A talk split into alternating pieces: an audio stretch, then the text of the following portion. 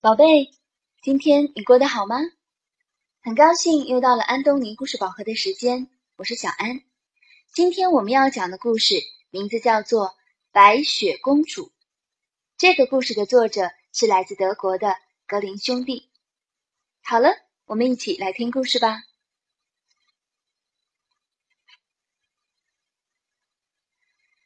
很久很久以前，城堡里住着一位公主。因为她的皮肤像雪一样白，所以大家都叫她白雪公主。白雪公主很小的时候，妈妈就去世了。有一天，白雪公主的爸爸给她找了一位新的妈妈。新王后虽然很美丽，但是她的心肠很坏。王后有一面魔镜。每天，他都要对着魔镜问几遍：“魔镜，魔镜，谁是这世界上最漂亮的女人？”魔镜说：“那当然是王后您了。”不知道从什么时候起，魔镜开始回答说：“王后，您虽然很美丽，但和白雪公主比，还是差了一点点。”气得脸色通红的王后立刻找来了猎人，并且命令他说：“你把白雪公主带到丛林里，然后把她偷偷的杀掉。”猎人把白雪公主带到了丛林深处，但是实在不忍心杀掉她。公主殿下，您赶快逃走吧，以后再也不要回到城堡里来了。就这样，猎人把白雪公主放走了。白雪公主在丛林里跑啊跑啊，她被树枝刮，被草刺刺，浑身都是伤口。天色渐渐暗了下来，好可怕呀！白雪公主突然感到很害怕。这时，他看见了远处隐约闪烁的灯光，就朝着灯光跑了过去。跑了一会儿，他看见了一座矮小的木屋。啊，怎么像娃娃们住的房子呢？白雪公主敲了敲门，没人应，她只好推开门，悄悄地走了进去。小木屋里有一张桌子和七把小椅子，这里好像是七个小孩子住的地方，而且是七个很懒惰的小孩子。白雪公主看着房间里的灰尘和蜘蛛网，说道：“我得好好打扫一下。”心地善良的白雪公主开始打扫起了小木屋来。打扫完毕，白雪公主走进了里屋。房间里放着七张小床。啊，怎么像玩具床一样呢？看到床，白雪公主突然感到很累，就横着躺在其中三张床上睡着了。也不知道睡了多久，白雪公主被一阵嘈杂的声音吵醒了。他睁眼一看，吓了一跳，原来是七个小矮人正围着自己看呢。美丽的小姐，你是谁啊？从哪里来的？听到这话，白雪公主把自己的遭遇讲给他们听。听了她的诉说，小矮人们都很同情她。不要担心了，从现在开始，我们来保护你。”小矮人们异口同声的说道。王后除掉了白雪公主，感到很高兴。有一天，王后又问魔镜：“魔镜，魔镜，这世界上谁是最漂亮的女人？”魔镜说。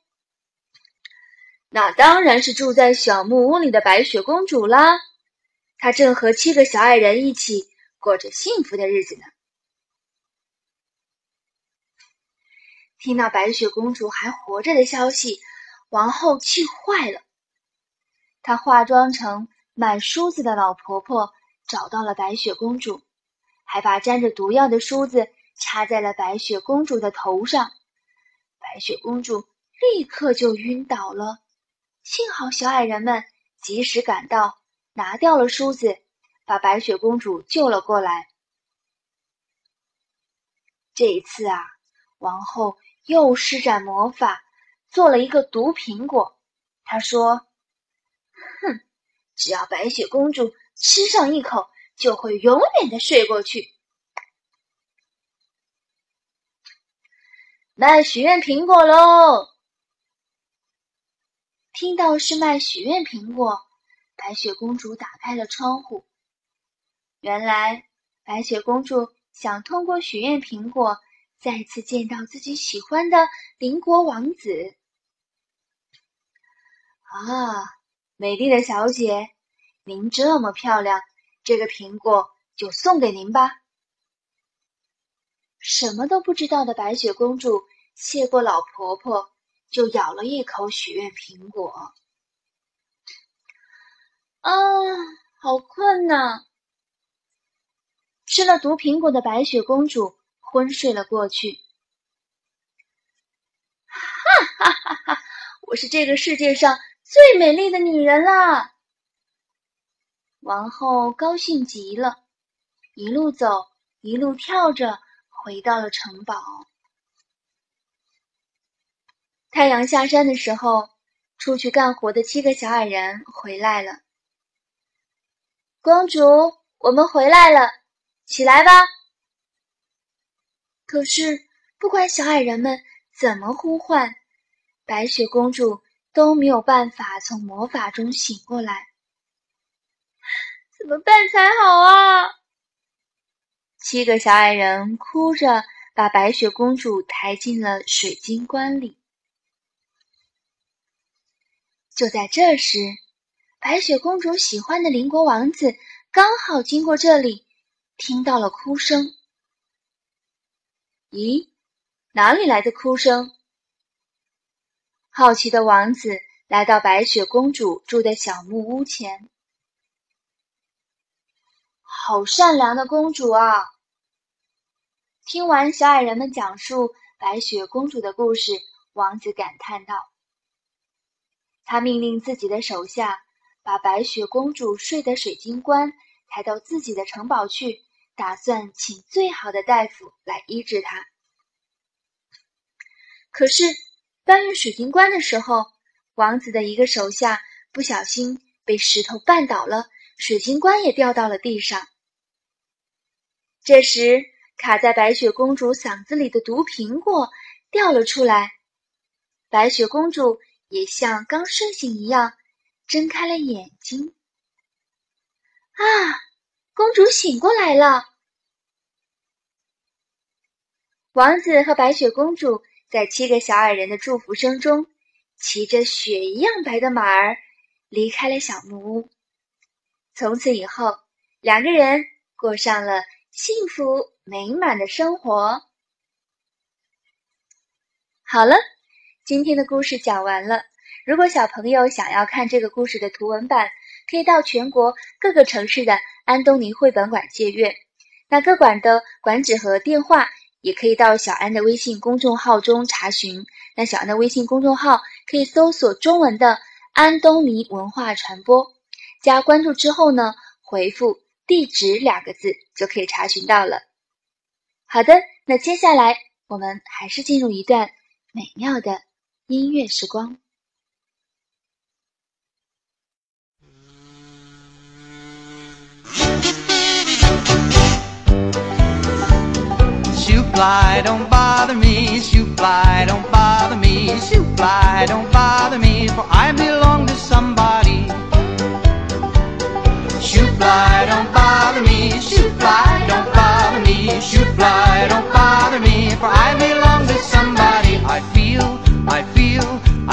like a morning star.